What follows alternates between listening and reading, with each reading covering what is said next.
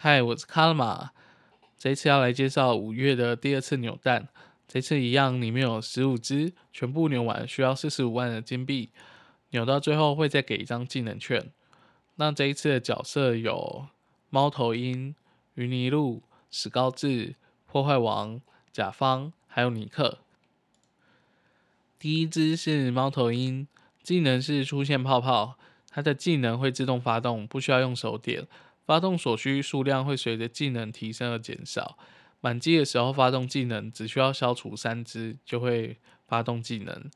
那它的泡泡都是随机的泡泡，所以在解指定泡泡任务可以用这一只。再来就是它的消除数量，初始只要消除八只就可以发动技能。所以在解一些一场游戏中需要发动多次技能的任务，就可以使用这一只角色。再来是云尼路。技能是可以消除闪电型的直木之木，消除范围会随着技能提升变大。开启旋转将手机左倾斜，可以稍微增加一点点的消除数量。再来是史高治，技能是可以消除直排的直木之木，并出现大量的金币。技能提升的时候，金币数量会跟着提升，不过它的消除范围是不变的。